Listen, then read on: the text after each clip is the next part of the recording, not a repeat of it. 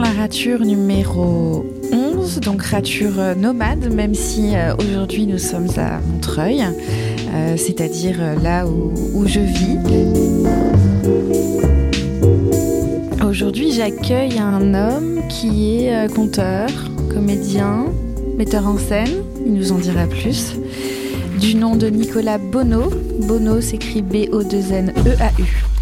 Nicolas Bono, j'ai rencontré pour la première fois sur scène en février 2019.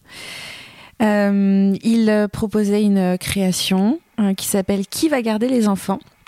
Sur euh, les femmes en politique, la place des femmes en politique et à travers sa prestation, il démontait les clichés euh, sexistes, euh, hétéronormatifs, euh, pour voilà donner une vision de, ce que peut être la femme, de ce que doit être la femme en, en politique. Puis, je l'ai retrouvé quelques mois plus tard, en juin 2019, pour un festival qui s'appelle Traverse, un festival sur le compte qui a eu lieu dans le Haut-Val de Sèvres et que j'ai couvert en tant que euh, critique euh, dramatique. Et euh, voilà, et je me suis dit que c'était bien de, de, retrouver Nicolas, en l'occurrence chez moi, à Montreuil, pour, pour le faire parler. Nicolas, bonjour. Bonjour. Comment vas-tu en cette journée pluvieuse parisienne eh ben, Ça va bien, ça va. Je, je, je suis content que tu m'aies fait un café parce que j'avais un petit mal de crâne dû à la soirée d'hier soir. Mais voilà, on dit que le vin naturel ne fait pas mal de crâne, mais Hein, ça dépend aussi de combien de, combien de verres on en boit, malgré tout. Alors, je sais que tout à l'heure, tu nous quitteras à 14h pour, euh, pour présenter une. Euh, je ne sais pas si c'est une nouvelle création ou, pas. Est-ce que tu peux nous en dire un peu plus sur euh, ce qui va se passer euh, pour toi à 14h ben, Je rejoins Noël Mamère, l'homme politique qui a été député, député maire de, de, Bègle, qui a été candidat à la présidentielle en 2002 au nom des, des, écolos. Et il se trouve que justement, quand j'avais fait, quand j'avais fait mon spectacle Qui va garder les enfants, j'ai souvent passé du temps en immersion avec des, des, femmes politiques, donc je passais une semaine avec elles, et après euh, on faisait une retranscription sur scène, c'est-à-dire que j'allais sur scène avec elles et je racontais la semaine passée ensemble en leur donnant la parole avec des photos, avec des avec des témoignages. Voilà, je construisais un spectacle en une semaine qui pour, pour me nourrir. Et euh, j'étais à Bordeaux pour le festival Chahut, qui est un très, très joli festival que tu connais peut-être. Et, euh, et puis il se trouve que toutes les c'était entre les deux tours des législatives, et donc euh, toutes les femmes politiques que j'avais ciblées pour ce pour faire cette ce collectage pendant ce festival étaient étaient toutes en campagne, donc elles étaient toutes un peu tenues par bah par par le fait de pas pouvoir aller sur sur scène en public en fait, parce que ça s'était décompté, enfin c'était compliqué. Donc je lui tant pis, je vais, on peut faire avec un homme peut-être. Donc à Bordeaux, il y a deux hommes politiques connus. Et donc j'ai choisi Noël ma mère, on lui a proposé, il a dit oui. J'ai passé une semaine avec lui. C'était euh, super. J'étais euh, au fur et à mesure assez impressionné même de la rencontre avec cet homme. Et puis on a fait une présentation à la salle Molière à Bordeaux qui s'est bien passée. C'était euh, J'étais même assez ému, moi, d'être sur scène avec lui, impressionné aussi. Et euh, ça se voyait, je pense d'ailleurs, mais j'ai bien aimé être dans cette place-là, un petit peu tout à coup, euh, moi-même, euh, comment dire, euh, ouais, pas assommé, mais comme ça, impressionné par mon, par mon sujet. Et puis, euh, en partant, Noël m'a dit, si t'as envie qu'on refasse, on peut refaire. Et il y a le théâtre de Blanquefort et puis le théâtre de Libourne qui m'ont dit, mais si tu veux, on le prend. Donc, c'est parti comme ça, il y a un an. J'ai demandé à Caroline Melon, qui est l'ancienne directrice de Chahut et qui est également euh, euh, artiste, de, de m'accompagner parce qu'elle m'avait fait des retours qui étaient super. Et puis elle, elle est performeuse, de, de, donc voilà, elle m'emmenait ailleurs avec d'autres protocoles de, de, jeu, parce que c'est pas vraiment un spectacle, enfin, on savait pas trop ce que c'était d'ailleurs. Et donc c'est une conversation, on appelle ça une vie politique. On le fait pas, on le fait maximum six fois par an, parce qu'on veut garder la fraîcheur. Noël n'est pas comédien, donc on veut pas trop qui qui qui qui, euh, qui, qui, qui s'enferme dans les habitudes et on donc on change 75% de, de la matière à chaque fois. Donc c'est un peu de boulot avant, on prépa aussi. Donc il y a beaucoup d'improvisation, beaucoup de des nouvelles questions, des jeux, des jeux à boire, des jeux à enfin à boire, euh, des actions vérité, des jeux je n'ai jamais. Voilà pour euh, le tout, pour essayer d'entrer l'intimité de la fonction et puis de le, le déstabiliser un peu. Là, on... À chaque fois, il ne sait pas vraiment à quoi à quoi s'attendre, c'est ça? C'est ça. On lui demande d'arriver le plus tard possible. C'est courageux de sa part. Ouais, de... ouais, ouais. Et au début, franchement, ça a été, on s'est dit, oh là là, ça va être la galère, ça marchait pas du tout. Les premières représentations, je dirais les quatre premières, Noël parlait tout le temps, il m'écoutait pas. Euh, j'arrivais pas à le couper, euh, il prenait toute la place, il faisait un peu son show. J'en faisais des nuits blanches. Avec Caroline, on alternait les nuits blanches. De toute façon, c'était l'un ou l'autre. C'est pour ça qu'on a tenu, je crois. Parce que quand l'un faisait une nuit blanche, l'autre avait mieux dormi. Donc il arrive à redonner l'énergie, mais c'était euh, très pénible. On s'est dit, on va jamais y arriver. Et j'avais le syndrome Michel Drucker un peu. Toi, c'est-à-dire j'ai l'impression d'être, de passer les plats, de je dis mais qu'est-ce que je fous là vraiment? Et puis euh, je sais pas, et il, il, a lâché un truc. On l'a emmené, on a réussi à l'emmener là-dedans, parce qu'on avait écrit des textes, on avait écrit aussi, ça s'écoutait trop. Et il a compris à un moment donné, il a accepté, il nous a fait confiance. Et depuis, euh, bah, des fois c'est plus ou moins réussi, mais en tout cas c'est au bon endroit. Et donc voilà, on, jouait là deux fois à Paris et euh, on, va le jouer encore trois quatre fois. On finira au Festival Travers, ce sera la dernière en juin. Et puis après, on arrêtera. On aura fait deux ans, on aura fait une vingtaine de dates ensemble. Donc c'est une, jolie aventure. Mmh. Qu'est-ce que tu as dû euh, raturer dans, la prestation de, Noël, ma mère, pour qu'il arrive à sa juste place dans tes souvenirs? Qu'est-ce qui marchait pas? Et qu'est-ce que vous avez euh, changé, modifié? Ce qui marchait pas, par exemple, c'était euh, il a écrit beaucoup de livres, donc on lui demandait de lire des, passages, des extraits. Ça, ça marchait pas ou alors euh, tout ce qu'il savait déjà, c'est-à-dire dès qu'on refaisait des choses qu'il avait déjà fait une fois. Euh, ça, ça ne fonctionnait pas. Ou dès que je le lançais sur un, dès que je lançais sur un sujet et puis partait en roue libre. Donc comment dire, ce qui marchait pas, c'était c'était moi surtout. En fait, c'était aussi parce que j'étais impressionné, j'arrivais pas à le cadrer. Puis c'est un homme, c'est malgré tout un politique, il a l'habitude qu'on l'écoute, donc ils peuvent parler un peu sur tous les sujets et euh, et puis c'est en roue libre et on s'est dit à quel moment on intervient, quoi? Donc euh, moi j'avais du coup j'avais été obligé d'écrire moi-même des bouts de texte pour parler de moi à un moment donné parce qu'il me posait aucune question. Au départ ça devait être vraiment un regard l'un sur l'autre, une conversation. Ouais. Et puis au final ça, ça s'est terminé comme une interview quoi. Bah ouais. C'est ça que tu as raturé peut-être la forme en fait, la forme de la proposition? En fait, toi, à chaque fois qu'on joue, j'ai des, fiches avec moi, donc je les, enlève, à chaque fois, donc j'aurais pu te les amener. Mes fiches, elles sont pleines de... Dans la, rature, c'est ça que j'aime par exemple. c'est euh, J'écris encore beaucoup à la main. Euh, je passe sur l'ordinateur, mais je passe euh, des moments faut je repasse à la main. Et j'aime bien quand donc j'ai mes fiches et puis il y, a des titres et puis euh, bah, je, je, rature, je, je rajoute un mot et je trouve que ça c'est comme euh, quand on regarde ces fiches là, quand on regarde un texte raturé, bah, on voit la pensée un mouvement en train de se faire. tout à fait. C'est très graphique. Donc et on voit le chemin quoi, le chemin qu'on a qu'on a fait, qu'on a traversé. Donc ça ça ça m'évoque ça par exemple, l'idée de la rature, l'idée du mon fils quand il quand il fait ses devoirs et qui fait une rature, il est, euh, il est panique. Enfin, c'est la galère, quoi. C'est horrible. Donc on n'a pas le droit de faire de rature à l'école, quoi. C'est terrible. Alors que c'est, je dis, bah, quand ton pis, tu rates, ça fait un pâté, c'est pas grave. Voilà. Donc je me dis, ça veut dire qu'en fait, pas de rature, donc il faut être euh, parfait, faut réussir, faut. Euh, ça, ça, reflète vachement l'idéologie quand même de la mhm. gagne du, du, du capitalisme, du, de, de, la compétition, de la concurrence. Mhm. C'est. Euh, est-ce que, est-ce que le process de la rature, donc le, le, geste de la rature plutôt, c'est quelque chose que tu emploies euh, vraiment consciemment et pleinement euh, dans tes créations Est-ce que vraiment c'est des euh, tu acceptes la part d'évolution, la part d'erreur, la part de, de questionnement quand, quand tu proposes par exemple qui va garder les enfants, qui est une composition quand même très plurielle où tu es à la, à la, rencontre de plusieurs femmes politiques, euh, tu as dû raturer plein de choses. Peut-être c'était même que des ratures et à un moment donné tu as fini par trouver quelle place du coup tu donnes au, questionnement de ta propre pensée dans, les créations que tu proposes? Bah, Est-ce que c'est toujours en mouvement, c'est toujours en évolution? Donc c'est euh, euh encore là cette semaine j'ai euh, bah, j'ai raturé une page. Donc je l'avais c'était là tapé à l'ordinateur. Donc je l'ai réécrite à la main et je l'ai refait à l'ordinateur. Donc je raille des choses, je rajoute. Et je l'ai quand même joué 80 fois. Donc ça veut dire que c'est toujours quand même dans, dans cette évolution là. Et oui, comme c'est une écriture qui se fait au plateau, euh, beaucoup, bah, c'est des couches, des couches, donc des versions et des versions et des versions. Euh, un mot qui est pas à la bonne place. Puis je fais quand même pas mal confiance à la, au moment présent avec le spectateur, à, l'oralité. Donc euh, ce que j'ai écrit va peut-être pas être euh, la chose juste à dire au bon moment. Même par rapport à quand tu l'as vu à, à Belleville, je, je, pense moi que ça a beaucoup changé, par exemple, dans ma, dans mon positionnement, dans ma place. Puis je crois vraiment que sur ce spectacle-là, j'avais pas compris exactement toute la, là où ça allait m'emmener moi en tant qu'homme. Ça t'avait un peu dépassé presque Tu penses? Je sais pas si c'est dépassé. En tout cas, j'avais pas mesuré le, le, le j'avais pas mesuré le chemin euh, et là, là où ça allait m'emmener. J'avais pas mesuré dans quoi je m'étais, je m'étais euh, engouffré. Voilà, j'avais un prix un peu, euh, pas dire à la légère, mais voilà, ça me paraissait un sujet comme un autre. Je vais parler des femmes politiques sans comprendre que ça allait quand même.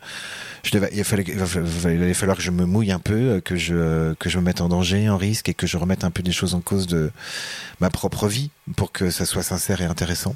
Mais ça, c'est quand même assez assumé dans le début de la pièce parce que tu, euh, dans mes souvenirs, l'intro, c'est toi en tant qu'homme qui, euh, voilà, montre tous les avantages que tu peux avoir euh, dans ta catégorie de blanc, hétérosexuel, etc., etc. Donc tu, tu mets en perspective ça quand même dans le spectacle déjà.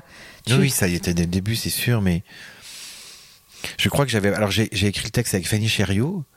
Et je pense pas que j'aurais pu l'écrire tout seul. Euh, alors, il se trouve c'est une femme, mais je pense que qui me connaît bien, qui sait comment je fonctionne, qui euh, euh qui euh, qui connaît ma famille. Donc, elle, elle m'a moi-même fait révéler et écrire des choses, et elle a écrit des choses. Mais j'avais entre ce que je disais et le fait de le ressentir, d'en avoir vraiment pris conscience, notamment quand je parle de ma sœur, par exemple, ça m'a pris du temps en fait, ce, ce chemin-là, pour pas être juste faire le malin en fait. Voilà, je pense qu'au début je faisais un peu le malin, regarder. Euh, euh, moi aussi j'étais un salaud, moi aussi j'étais un dominant, euh, et je suis toujours. Mais toi, pour pas que ce soit quelque chose de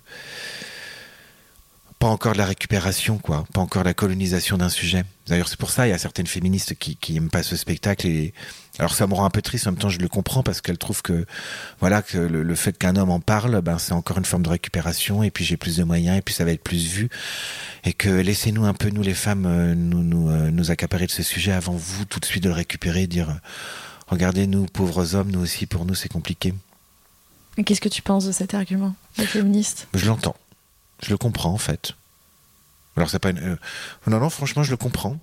Après, je pense que c'est bien que les hommes s'en emparent quand même, mais je comprends que, que, ça peut très vite avoir ses limites si tout le monde le fait et récupère la chose. Je vois des fois des chaînes YouTube d'hommes qui parlent de, de leurs petits problèmes, leurs petits malheurs. Effectivement, je pense que ça peut être vite euh, très pénible.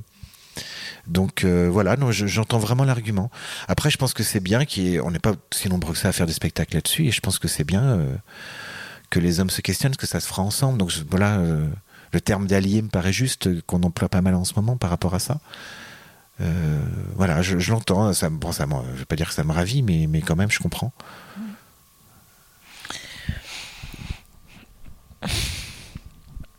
Euh, par rapport à l'écriture euh, du, conte, puisque tu es avant tout conteur, quand même, justement, est-ce qu'un conte, ça s'écrit? Est-ce qu'un parce que le, conte, ça relève de, l'oralité, d'histoire qui se transmet a priori euh, d'une voix à une autre et, euh, qui voyage. C'est très nomade le conte. Euh, donc à quel point ça s'écrit quand toi tu les tu les racontes? À quel point ça se rature et à quel point ça s'improvise le conte? Après, j'ai l'impression qu'il y a autant de contes que de conteurs, en fait, finalement, de façon de les raconter. Donc, chacun a un peu son, son parcours, son chemin. Moi, je raconte pas tellement de contes. J'en ai raconté au début. J'ai plus un parcours de comédien, euh, à Paris notamment, euh, dans des compagnies théâtre, dans le théâtre contemporain. J'étais pas très heureux dans le... Si on parle de ratage, c'est-à-dire moi je vois, un petit peu ça si on regarde le parcours, c'est-à-dire les moments où on tâtonne les choses, où on essaye des, on essaye des trucs et puis ça marche pas forcément, donc on réessaye. Finalement, euh, ton, ton, ton, ton thème, ton titre de rature, ça m'évoque à la fois ce que je te disais sur le raturer une feuille, cette pensée, mais aussi cette phrase de, Beckett que tu dois connaître, c'est rater, rater encore, rater mieux. Donc vraiment de, se dire que le, ratage, la rature, c'est quelque chose de positif pour nous emmener vers quelque chose de... On va pas réussir du premier coup, puis on, on réussit jamais. Moi je trouve que tous, mes spectacles sont un peu ratés, et c'est ça qui, qui fait qu'ils sont intéressants, quoi, parce que au départ on rêve d'un spectacle, puis quand on le fait, c'est jamais celui qu'on pensait faire. Mais ce qui les rend émouvants, c'est le, les endroits où ils sont ratés en fait, parce que c'est ce qui leur donne des aspérités, euh, de l'âme, de, l'émotion, parce que c'est les endroits qui sont un petit peu bancals, un peu foireux, euh, un petit peu déséquilibrés. C'est ces endroits-là qui sont beaux et qu'il faut accepter aussi. Euh, et, euh, et par rapport au conte, moi, je, je savais pas que je voulais raconter que j'étais conteur. je l'ai découvert au bout d'un moment, en fait aussi. Euh, je me suis retrouvé au au Québec en fait et j'ai découvert les compteurs dans les cafés dans les cafés. C'est une euh, pratique euh, courante là-bas? Ben, En tout cas, c'est une pratique, je pense, qui est plus, euh, plus ancrée dans la vie quotidienne que nous. Nous, conteurs, c'est un peu, comment dire, une, une espèce de fonction. On est artiste conteur. C'est un peu hors sol chez nous. Là-bas, c'est comme parce que ça s'est ça s'est arrêté en fait euh, avec les avec les guerres de 14. Euh, euh, la, la, fonction du conteur, elle, est, elle a été elle a été ôtée avec la modernité, avec l'exode rural, toutes ces choses là. Et au Québec, c'est comme si le, ça ne s'était pas arrêté, comme si ça avait continué, perduré avec les, avec les camps, euh, les camps de, de, les camps de, dans les bois, tout ça, où il y avait un compteur qui était là. Et ils se prennent beaucoup moins la tête que nous sur la fonction d'artiste, comme ils sont pas, ils sont quand même moins nombreux au Québec aussi. Tout à coup, on peut moins euh, vivre de son art, donc ça reste forcément quelque chose d'un peu plus humble. Et donc voilà, j'arrive dans un café qui s'appelait la Petite Gaule sur les bords du Saint-Laurent. Et qui euh, donc c'était une marionnettiste qui m'a emmené là-bas avec qui je travaillais et qui euh, et donc je les vois et une bière à la main en train de derrière un micro en train de raconter des histoires. Et je, je trouvais ça d'une simplicité d'une évidence que je, je me suis dit bah c'est ça en fait que j'ai envie de faire c'est-à-dire d'avoir euh, ce que j'aime dans le fait d'être conteur, c'est d'avoir ces histoires, on peut les, comme un musicien avec sa guitare, on peut les avoir tout le temps avec soi. Et puis tout peut s'arrêter, au moins on sait qu'on va garder cette chose-là. Et euh, c'est là-bas, c'est comme ça que j'ai décidé de, de, partir de Paris et de rester un an, un an et demi au Québec et de faire mes gammes, mon apprentissage. Donc j'ai quand même commencé à raconter des contes traditionnels, classiques, parce qu'il faut bien faire. T'as choisi euh, lesquels pour commencer? Mon premier, c'était euh, un conte qui s'appelle le qui s'appelle le pommier de la mer misère. C'est sur, euh, c'est un conte Poitevin, euh, parce que je suis euh, des Deux-Sèvres, du Poitou, que je connaissais en fait. En fait, je connaissais des contes, mais je ne savais pas non plus, et qui, raconte, c'est une vieille qui emprisonne la mort dans un arbre, voilà, donc c'est un thème assez traditionnel. elle l'emprisonne dans l'arbre, et du coup, plus personne meurt, enfin, c'est la galère, donc il faut le, faire redescendre. Donc, j'ai raconté ça pas mal, et puis d'autres contes traditionnels, puis à un moment donné, j'en ai un peu marre assez vite parce que j'écrivais quand même déjà avant. Voilà, ce qui m'intéressait, c'était quand même. Euh, d'autres gens le font très bien, raconter des contes traditionnels, et j'aime beaucoup ça. Moi, je les aime beaucoup pour leur schéma narratif. Et, très vite, j'ai commencé à écrire mes propres histoires, alors en m'inspirant aussi de contes. Hein, mais euh, euh, je suis pas très conte modernisé. Euh, voilà, parce qu'on met, parce qu'on met le petit chaperon rouge dans une cité HLM que ça va être mieux. Quoi, je vois pas trop le, forcément l'intérêt, mais donc j'ai écrit mes propres histoires. Euh, une des premières, je pense que j'ai écrit à Montréal, c'était sur Leonard Cohen que j'aime beaucoup. Qui, qui vit à, qui vit là-bas, non? Qui vivait, puisqu'il est mort il y a deux ans maintenant. Qui vivait, oui. Il y a et qui vient de sortir un nouveau disque. Là, son fils euh, a repris des bandes qui, qui, qui a l'air très beau qui est très beau. Euh, donc voilà, je, raconte euh, mon fantasme d'une rencontre avec Leonard Cohen et qui était un, des premiers, une première histoire que j'ai qui a marqué comme ça le, qui a marqué euh, la façon dont j'avais envie de raconter des histoires. Donc le mélange du, du réel, voilà, là, là, je suis à Montréal, je vis là-bas. J'aime Leonard Cohen. Je me dis peut-être que je vais le rencontrer dans un village, euh, comme dans un village, parce que Leonard, Montréal ressemble un peu à ça. Et euh, et puis je demande à tout le monde autour, tous les gens, les copains que je me fais, vous savez où il habite, Leonard Cohen? Euh, Effectivement, il habitait là, il habitait une partie de l'année à Montréal. Euh, donc les gens me donnent des informations, l'endroit où il peut euh, manger. C'est un peu une enquête, presque. Voilà, c'est une sorte d'enquête. Et puis j'ai assez d'informations à un moment donné pour euh, mettre sur une carte tous les endroits où je pourrais, rencontrer Leonard Cohen. Et je les mets avec un point rouge et puis je vois et puis je regarde ça. Je suis dans, sur mon lit dans ma chambre, je mets ça sur le mur et puis je me rends compte que ça fait une sorte de parcours de, de, de voilà de, de, chasse de chasse à Leonard Cohen et puis je décide tous les matins d'aller d'aller marcher dans les rues de Montréal et, je marche sur les traces de Leonard Cohen en me disant peut-être que je vais le rencontrer le au coin d'une rue. Et puis les gens me disent, tu sais, il n'aime pas trop le monde, même si tu le rencontres, euh, euh, il risque de pas avoir envie de parler, il fuit un peu la notoriété. Et je me rends compte que je m'en fous de rencontrer. Ce qui m'intéresse, c'est l'idée de la rencontre. Et puis j'arrive comme ça, je chantonne dans les rues, bon, je raconte des petites choses. Et puis à un moment donné, j'arrive dans un, une copine qui me dit, mais tu sais, je crois qu'il est au Beauties là-bas, tu devrais aller voir un diner sur le style new-yorkais, euh, juif new-yorkais sur sur le sur euh, sur le boulevard Saint-Laurent. Euh, J'y vais et puis je vois qu'il est là. Il a une casquette de cuir noir, il est en train de lire le journal au fond du, euh, au fond du café. Et je me dis, bon, qu'est-ce que je fais? J'y vais, j'y vais pas, euh, je décide d'y aller. Donc je commence à lui parler euh, en anglais. Hello, Leonard Cohen, Nicolas, and I'm, I'm looking for you in Montreal since few months, few days. Donc là, je, vraiment, je m'en veux beaucoup de pas avoir un peu plus travaillé l'anglais à l'école quand même. Et puis j'ai juste le coin de son journal qui, qui s'abaisse, un petit bout de, de, de son, de son visage qui apparaît et et euh, bon, il me dit rien, il me regarde, et puis là, je sais pas ce qui me prend, je, je tout ressort. Là, je raconte tout en anglais, hein, toute, sa vie, euh, les femmes qu'il a eues, ses disques, enfin toute sa vie. Pendant, c'est-à-dire que moi qui suis là devant toi, j'ai parlé à Leonard Cohen pendant plus d'une demi-heure. quand même. Et je raconte tout, des choses qu'il devait connaître mieux que moi, forcément. Mais et puis il pose son journal. Il me regarde et je me dis, je vais l'entendre, quoi. Je vais entendre sa voix marmonneuse, susurreuse, qui me faisait rêver quand j'étais adolescent. Et puis il me dit, je suis désolé, mais je ne suis pas Leonard Cohen.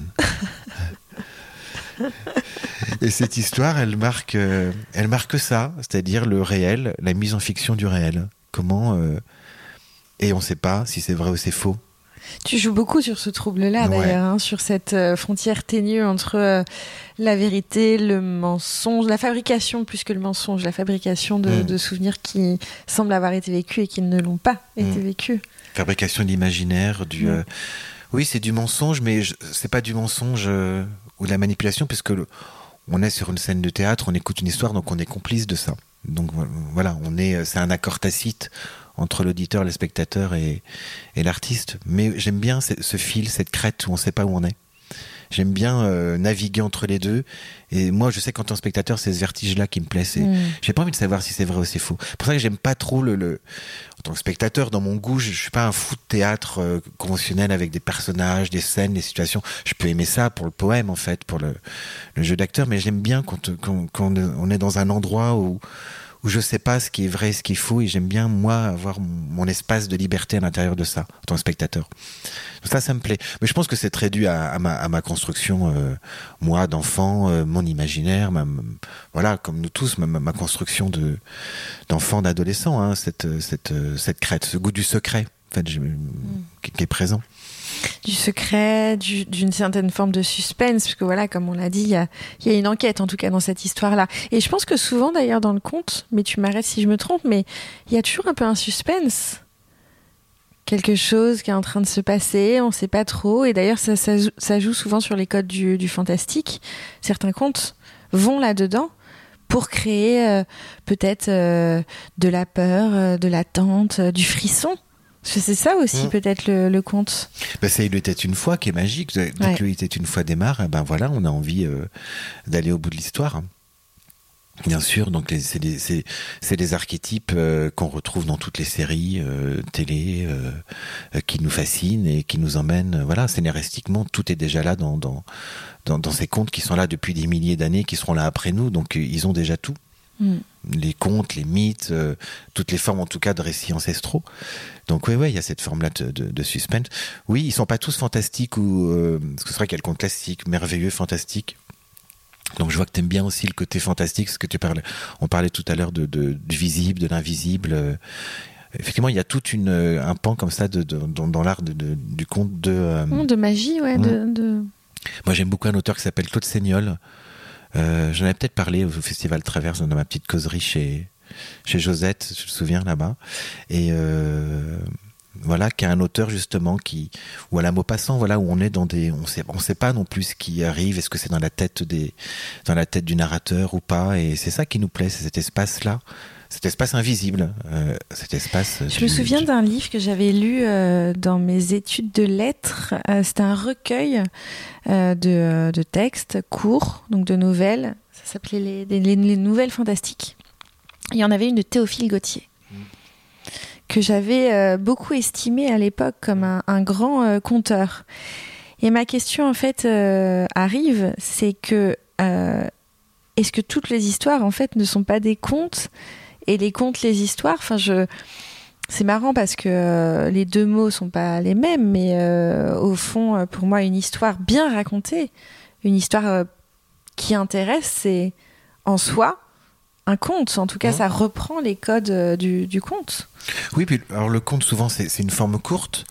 Mais, euh, on voit bien, il y a plein d'auteurs de théâtre qui utilisent le, qui utilisent le, mot conte pour définir leur, leur œuvre.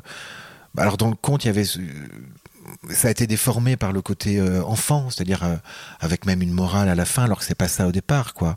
Oui, un, conte c'est quelque chose de qui a un début, un milieu, une fin, qui, a un, monde clos en lui-même.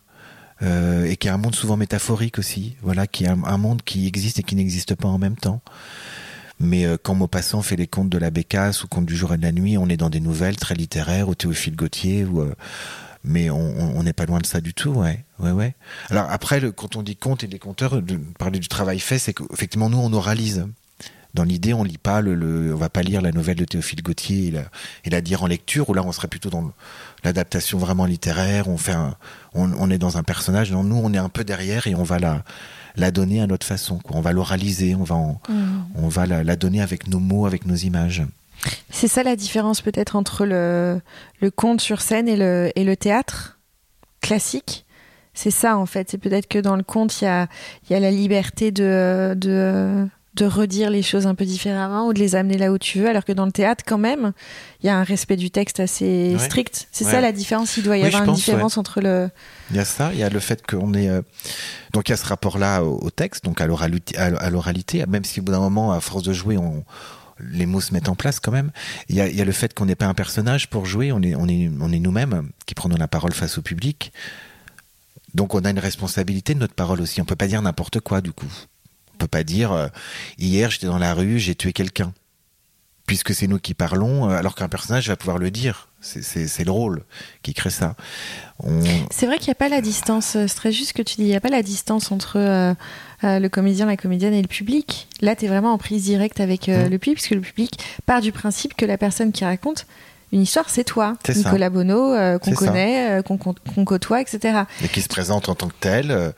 Euh, on est dans une relation euh, directe, c'est-à-dire qu'il n'y a pas de quatrième mur. Alors au théâtre aussi, des fois il y a plein d'endroits, il n'y a pas de quatrième mur, mais en tout cas, euh, vous êtes là, je suis là, et on fait pas semblant d'être en d'être en, en je sais pas en Danemark au XVIIe siècle, quoi. Non, on est là au temps présent. Ça j'aime bien cette chose-là aussi, c'est-à-dire qu'on partage vraiment un, endroit où on se dit qu'on est là ensemble, voilà, un endroit de de la catharsis commune quand même quoi. Et puis euh, avec la responsabilité de effectivement de ce que tu de ce que tu dis quoi.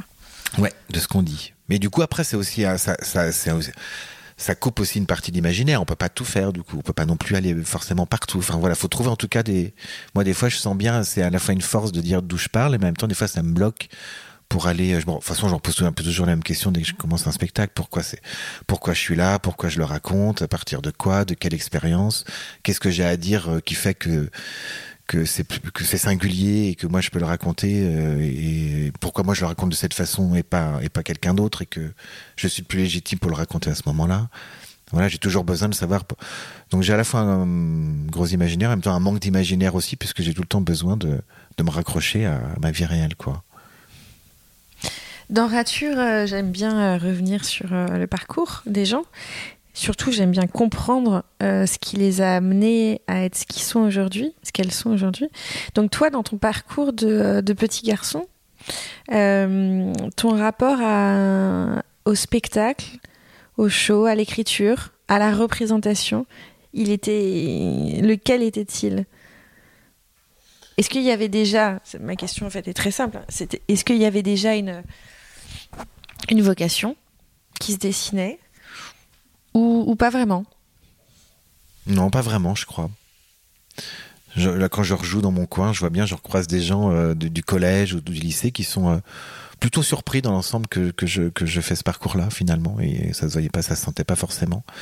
Je pense que j'ai choisi cette voie-là parce que j'avais des choses à, dire, à témoigner de moi et que c'était le mon échappatoire, quoi. C'était l'art globalement, j'aurais peut-être pu faire une autre forme d'art, mais du coup, c'est d'abord passer par l'écriture, par l'écrit. Donc, euh, moi, j'ai un milieu plutôt euh, prolo, ouvrier, où voilà, on n'allait pas. Alors, j'étais au théâtre avec l'école, mais on allait, on n'allait pas tellement, euh, pas vraiment au spectacle. On allait, mm, voilà, les livres, il n'y en avait pas beaucoup dans la maison. Moi, j'aimais ça, et puis j'avais, j'étais beaucoup élevé chez ma grand-mère, j'avais des tantes qui elles lisaient et tout ça, donc j'ai pas jamais été coupé de ça, on m'a pas coupé de ça, mais en tout cas, il fallait que je fasse le chemin moi-même, quand même. Et donc, c'est vraiment des rencontres après qui font. J'ai rencontré un, garçon qui s'appelle Nicolas euh, Margeau au collège. Voilà, c'était un, peu un refuge d'aller chez lui. Donc, il y avait des livres, il y avait des disques, tout ça. Donc, ça, ça m'a beaucoup sauvé et aidé pour vraiment me, me, construire euh, une culture, une autorisation de, de pouvoir faire moi aussi quelque chose d'artistique. Et puis finalement, le. Qu'est-ce que tu trouvais juste dans, dans l'art que tu ne trouvais pas dans, dans ton quotidien? Parce que tu parles de d'échappatoire. Qu'est-ce que.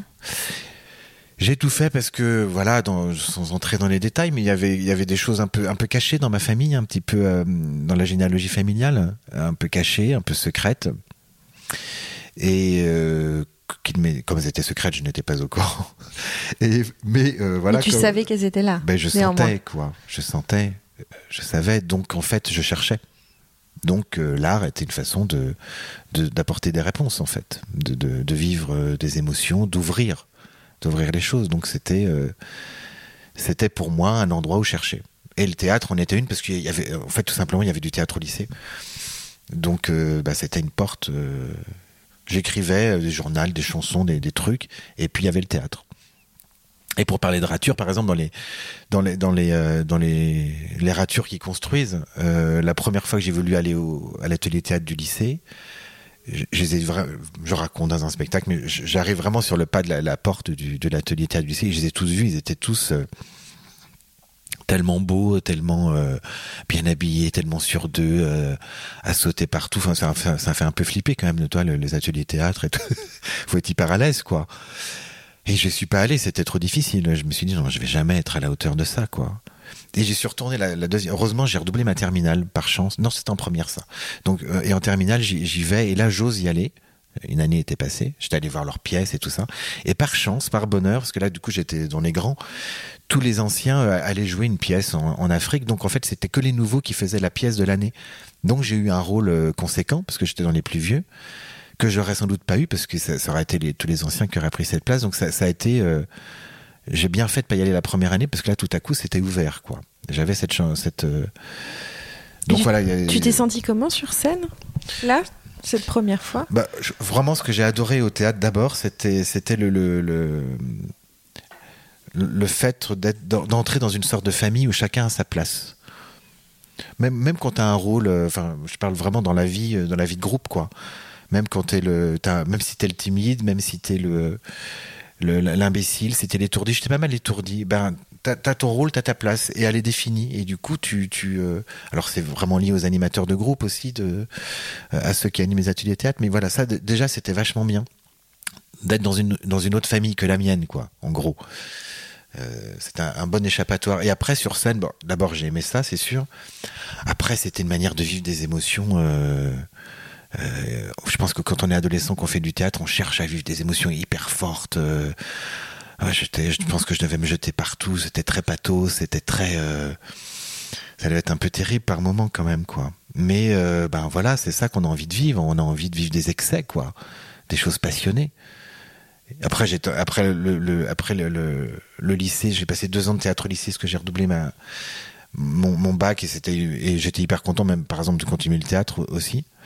Euh, après, j'ai tenté les conservatoires que j'ai tous ratés parce que justement, j'étais dans un ce genre un excès. un excès quoi. Genre je jouais Musset, je devais me jeter par terre, j'ai dû me faire mal aux genoux souvent quand même, tomber à genoux comme un malade mental et hurler et tout ça et les gens devaient se dire en face mais qu'est-ce qu'il nous fait quoi? Donc ça c'était dur parce que venant d'un milieu euh, pas artistique, tu dis bon comment on fait en fait pour euh, comment on fait pour euh, bah, pour accéder à ce milieu-là quoi quand on n'en est pas. Donc l'école nationale, les conservatoires, ça paraît une un endroit pour y aller. Donc après on sait plus trop quoi. Et je pense dans ces trucs d'excès comme ça. La première fois, j'ai raconté une histoire au Québec, justement, dont je parlais tout à l'heure. C'était dans un, autre café. Je sais plus comment il s'appelait celui-là. Et je racontais une histoire euh, que j'avais écrite et que et que j'avais mis dans un premier spectacle que j'avais écrit. C'était la mort de mon chien, un truc, un truc euh, et que je jouais sur scène, mais euh, dans des états où j'étais moitié en larmes et tout. Et je le fais, mais pareil, mais dans un univers de conte dont on disait tout à l'heure. Bah là, tout à coup, on, tu peux pas raconter la même façon que tu joues, quoi. Et je pense que tout le monde dans le café qui est à un mètre de moi devait dire, mais qu'est-ce qu'il lui prend, quoi? Qu'est-ce qu'il fait? Et je voyais bien que tout le monde était hyper gêné, baissait la tête. Et en sortant, je me suis dit, bon, c'est pas comme ça qu'on raconte une histoire, quoi. Là, j'ai bien compris que ça, ça allait pas le faire du tout. Il faut, il faut un détachement, il faut se mettre derrière. On peut pas la vivre. Euh, comme ça. T'as compris qu'il fallait euh, quoi raturer ces, ces excès scéniques ou euh, qu'est-ce que t'as qu'est-ce que t'as compris là? Bah oui, c'est comme le télécran, j'ai compris qu'il fallait effacer ça. Bah oui, qu'il fallait euh, qu'il fallait prendre de, la distance, du recul, qu'il fallait pas raconter de toute cette façon-là, quoi. Que cette façon-là, totalement dans l'emprise du personnage, ça fonctionnait pas du tout. Une espèce de, de pudeur, tu dirais, dans dans, oui. dans l'art de raconter. De... ouais, je dirais ça. Oui, oui, il y a une pudeur. On se met un petit peu. En fait, le, la star, c'est pas soi, c'est l'histoire. c'est le récit. Donc, faut se mettre Mais un ça, petit ça peu change derrière tout, elle. de, de, de, de voir les choses par ce prisme-là. Mm. Effectivement, la star, ce qu'on attend, c'est l'histoire. Mm. Toi, tu es juste un passeur Mm. de, de cette histoire. Ouais, c'est comme quand on lit un, un roman. La star, c'est quand même le, le- c'est le livre, c'est les, c'est les- ouais, c'est l'histoire. Pour ça que j'aime bien les séries aussi, parce que la star des séries, c'est le scénariste, et euh, c'est plus le réalisateur. Et donc c'est, c'est- ça, ça remet les choses à un, un endroit que je trouve plus juste. Euh, Et pour revenir à ton parcours, oui. du coup, donc euh, il y a cette, euh, ce post-adolescent qui euh, s'escrime à faire des, peut-être passer des concours, ça ne marche pas. Donc quelle voie tu décides de prendre à ce moment-là? Est-ce que tu continues de croire à ce, chemin artistique qui, qui peut être le tien ou, tu bifurques complètement? Eh ben bizarrement, je quand même, je continue d'y croire. Je fais une fac d'histoire, tout ça, mais je continue quand même de.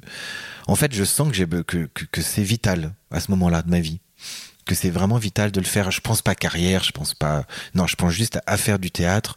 Alors oui, je me dis, est-ce que euh, j'attends des vérités aussi J'attends des réponses. J'attends de trouver dans les livres, en les en jouvet, en allant dans un cours de théâtre. J'attends euh, savoir comment on fait pour devenir comédien. Ça, ça me un peu comme quand on va voir un médium ou un, on attend de sortir et d'être guéri, quoi.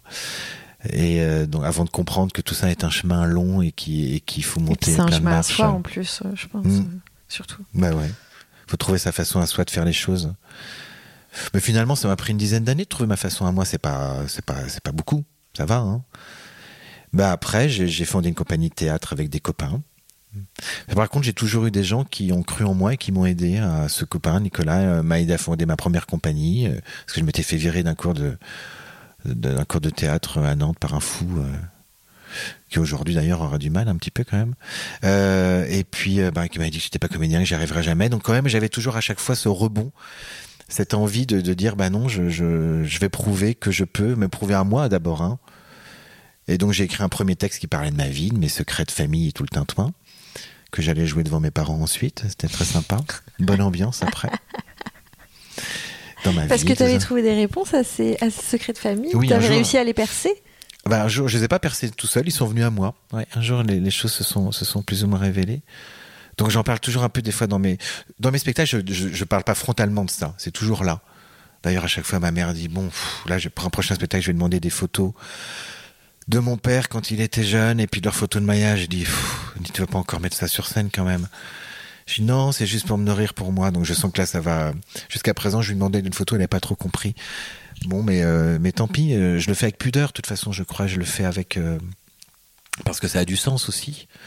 Et puis aussi pour euh, redonner la mémoire à ceux qui l'ont pas. C'est aussi pour, euh, c'est aussi des déclarations de d'amour euh, à mon père ou à ma mère ou à ma sœur ou à voilà. C'est parce que je pense que parler de soi, de l'intime, c'est ce qui fait que chacun peut se reconnaître dedans. Donc c'est pas, c'est pas. Aujourd'hui, j'ai dépassé le, le, le côté euh, de vouloir régler, je fais pas de thérapie sur scène, quoi. J'ai fait, hein, je pense.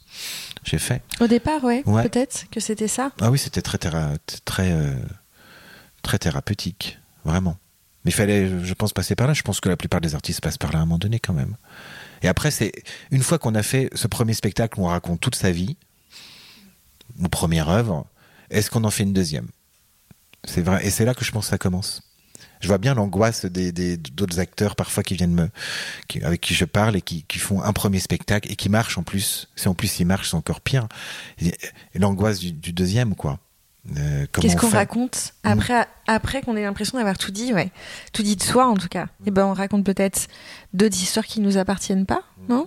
Et c'est peut-être là où on trouve quelque chose? Mm. Je pense que c'est là où on voit euh, euh, quel regard on porte sur le monde, quoi, et sur les autres. Comment on peut sor- e- être un petit peu, enfin, se dé- dénombriliser quand même aussi. Tu l'as vécu ça, ce, ce, ce deuxième temps Je l'ai de- ouais, je l'ai vécu, mais tu vois, j'avais déjà 30, euh, 30 ans. 32 ans. Donc j'avais quand même une maturité par rapport à ça. Je, je sortais pas de, j'avais déjà un parcours de, de théâtre avant. J'étais pas très heureux dans le théâtre. Je le savais, je le sentais. J'ai fondé euh, compagnie théâtre euh, avec avec les copains à Nantes. Et après j'ai un truc qui m'a fait beaucoup de bien. J'ai été engagé dans une compagnie à Paris de théâtre forum, théâtre de l'opprimé, donc un théâtre très social, très dans l'interactif.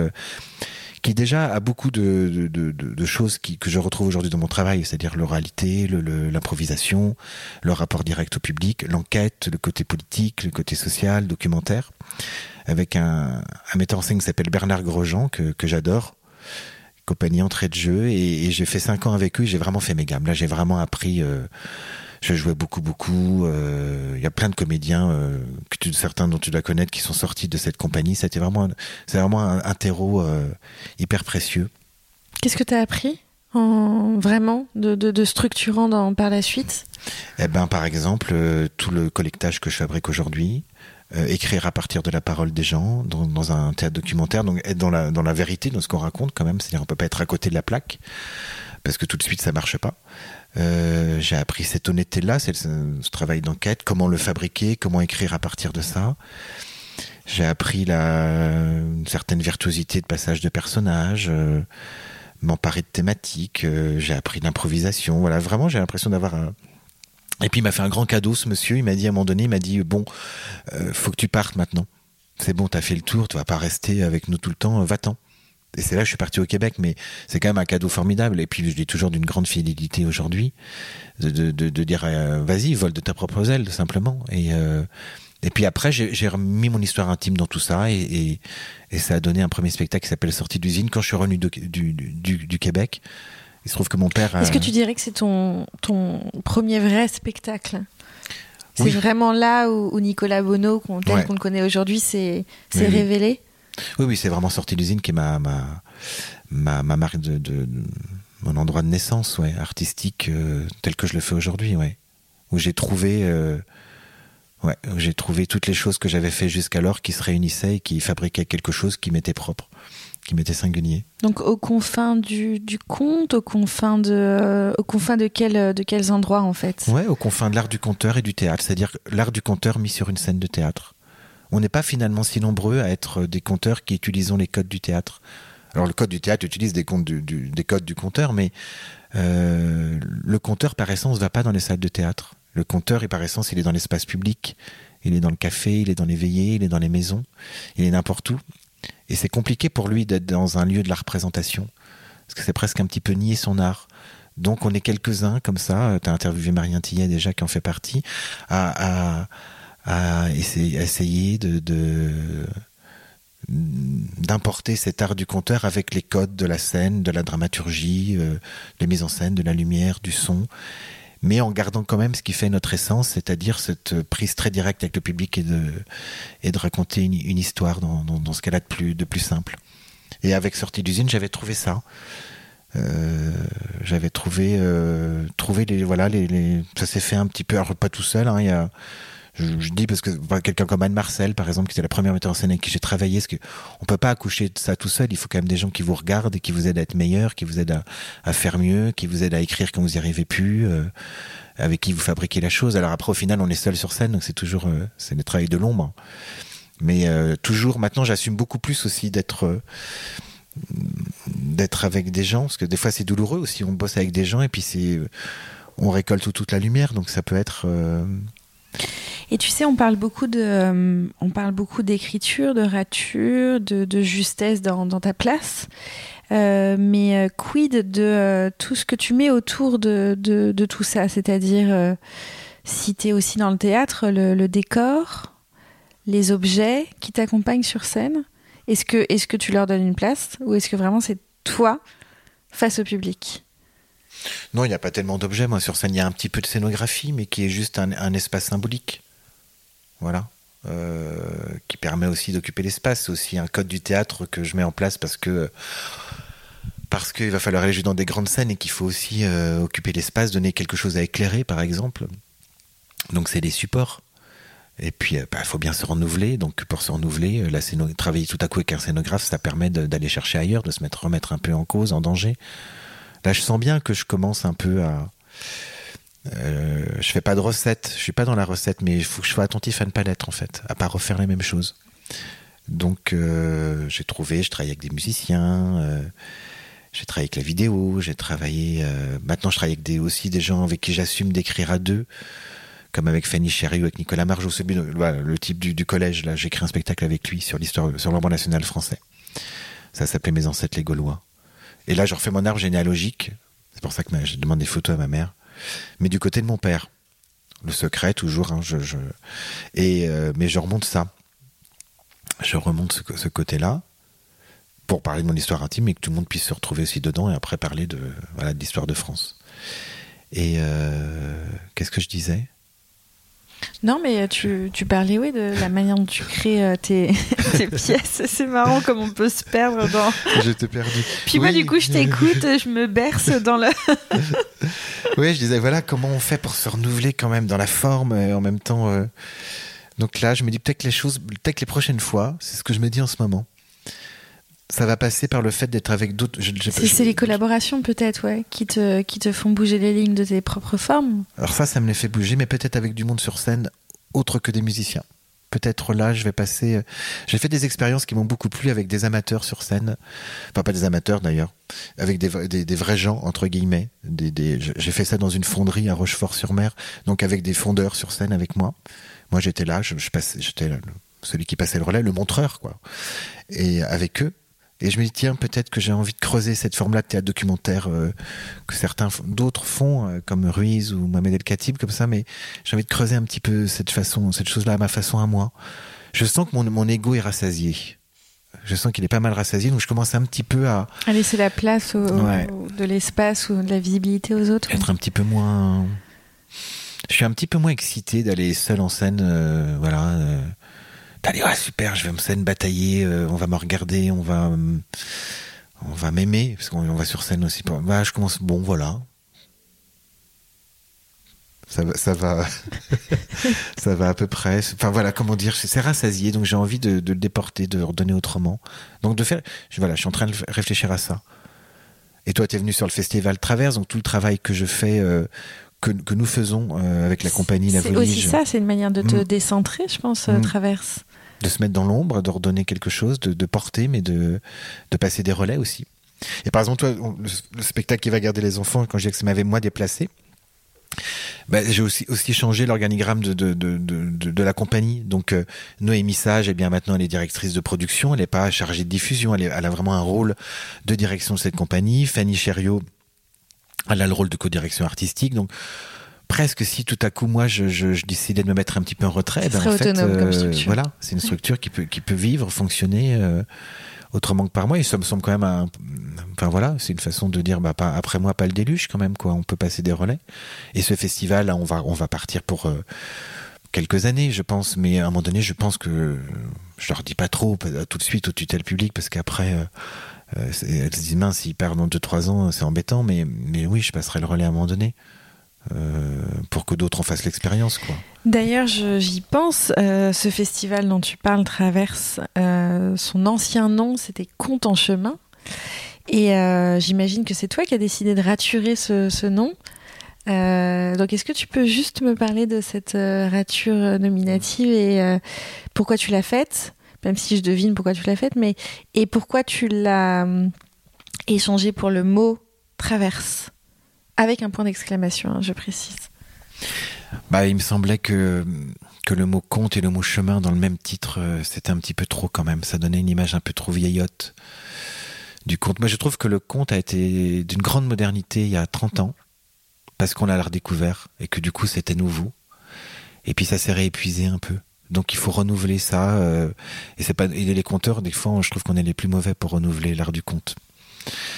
Voilà, c'est pas terrible du coup, mais bon, c'est comme ça. Donc, il euh, y en a plein d'autres qui le font, qui les réutilisent. Donc voilà, je trouvais que pour renouveler ce festival, puisque l'idée, il avait 20 ans, si nous on arrivait à une nouvelle équipe artistique, c'était forcément pour quand même apporter notre marque, mais bon, c'était bien déjà de changer de nom pour raconter une nouvelle histoire. Et traverse, j'avais ce mot traverse en tête, euh, mais c'est Fanny qui, qui, a, qui a eu l'idée de ce point d'exclamation à la fin, cette injonction, l'injonction à, à traverser l'injonction à aller de l'autre côté, à susciter la, curiosité, ça sonnait bien. Et c'était... Euh, voilà, on n'allait pas, mettre non plus chemin de traverse, on n'allait pas refaire un. Mais bon, il y avait ça un petit peu en, un petit peu en tête. Puis là, c'est plus large, plus global. Il n'y a pas le mot conte dedans, donc c'est plus ouvert. Et puis, comme tu as pu voir sur le festival, il y a plein de formes de récits euh, assez divers. Ça manquait peut-être un petit peu d'ailleurs de, de contes en tant que tel, des choses un peu plus classiques. Le public, du coup, il était, il avait envie de retrouver, euh, retrouver quand même un, un petit peu euh, des choses d'avant. Donc on va en remettre un peu, un peu des choses un peu plus euh, entre guillemets traditionnelles pour qu'il y en ait, il y en ait quand même pour tous les goûts, quoi. Mais euh, c'est une aventure très excitante, ouais. Et, et puis c'est une aventure de, de, terrain, de territoire, de, de, avec les gens vraiment. monter un chapiteau avec les gens, c'est vraiment une expérience, une expérience super. Donc ça, ça décentre beaucoup aussi. C'est comme aller faire du collectage. Quoi. On est les mains dans le cambouis. Mm.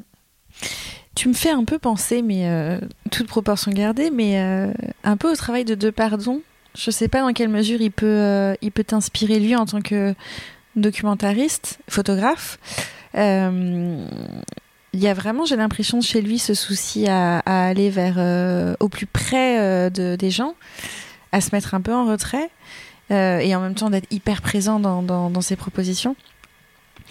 Ça t'évoque quelque chose, toi, de pardon? Tu penses que c'est peut-être une source d'inspiration ou dans, son côté documentaire, proximité ah Oui, j'aime beaucoup euh, de pardon. parfois, je faisais des bouts de conférences euh, où, je, où, raconte un peu mes inspirations et tout ça, et je, montrais souvent euh, des extraits de d'Élie Flagrant ou de ou Flagrant je sais plus, ou de, de Profil paysan, les débuts notamment sa science du cadre, euh, sa patience. En plus, dans, dans Profil Paysan, il y a l'approche, il y a, l'attente, il y a différents chapitres comme ça. J'aime beaucoup l'idée comment il place sa caméra. Le cadre ne bouge pas beaucoup. Elle est là. Il y a un cadre qui est posé. Les personnages entrent, ils sortent, puis ils se posent et puis ils commencent à parler. Et lui, il est juste en, il regarde et puis euh, il nous le montre ensuite pour nous le montrer. Donc euh, je me sens assez proche de sa, de son éthique à lui en fait, de, de, la façon dont il regarde les gens. Puis c'est un, fils de paysan, il vient, il vient de là, donc il est. Euh, c'est pour ça qu'il est retourné pendant des années refilmer les paysans de son coin. Donc oui, oui, j'aime beaucoup. Et puis dans les thématiques aussi, tu vois, dans les thématiques qu'il a traitées, de donner la parole à des gens qui l'ont pas forcément, de faire ce devoir-là de mémoire. Puis en même temps, il a frayé aussi avec, euh, il voilà, il a fait, il est à Magnum, donc il est allé photographier des vedettes euh, aux Jeux Olympiques. Ben voilà, il a, touché à plein de choses comme ça. Il a fait tout un, tout un chemin.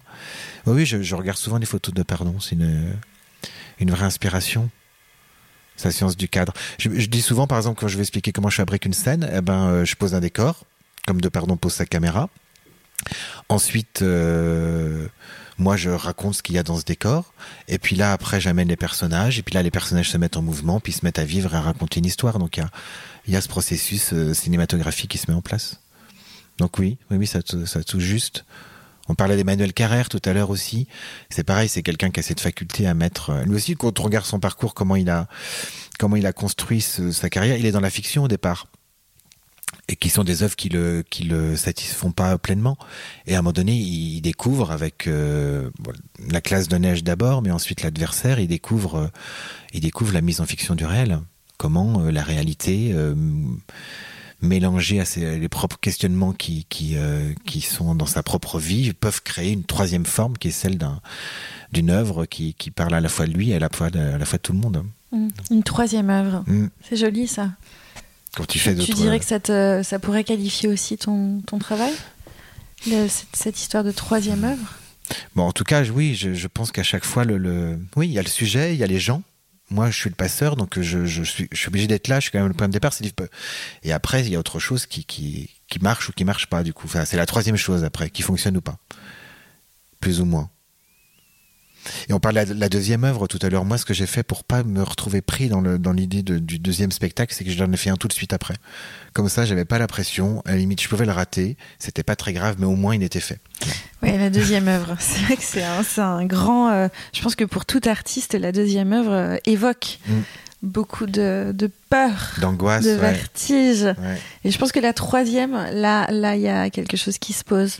Peut-être que euh, sortie d'usine, c'est euh, quelque part ta troisième œuvre, celle qui euh, qui va ancrer, qui tue artistiquement. Hmm. en tout cas, je n'aurais pas pu la faire à 20 ans. Donc, ça veut dire qu'il y a eu tout ce qu'il y a eu avant. Il a construit toutes les ratures qui ont été faites avant, les choses qu'on enlève, qu'on remet, qu'on remet sur le métier. Ben voilà. C'est ça aussi hein, un spectacle de théâtre, c'est qu'à chaque fois on, le joue, t'es content, mais après le lendemain il faut il faut y retourner. Donc de toute façon on peut pas se contenter et dire au spectateur bon bah ce soir c'est pas terrible mais hier c'était vraiment bien quoi non. Ça ça ne marche pas comme ça. Euh, dernière question que j'ai l'habitude de poser à mes raturés. Je les appelle mes raturés hein. euh, est-ce que tu as une, euh, une, citation une phrase un mot un concept qui te qui t'inspire? Au quotidien qui te, qui te donne envie d'être qui tu es, de faire ce que tu fais Il y avait une phrase au début de la compagnie théâtre qu'on avait mis en exergue qui était extrait de Lewis Carroll. mais alors, dit Alice, si le monde n'a absolument aucun sens, qu'est-ce qui nous empêche d'en inventer un? Et il me semble que l'art a cette fonction-là de pouvoir ouvrir et créer des et la poésie euh, créer des, des émotions au-delà de l'intellect et, et d'ouvrir euh, d'ouvrir le, le cœur et de rendre les choses euh, un peu plus supportables. Merci Nicolas pour euh, cette rature, je dirais, méditative, très apaisante pour un samedi matin. Et à bientôt pour une nouvelle rature. Merci à toi.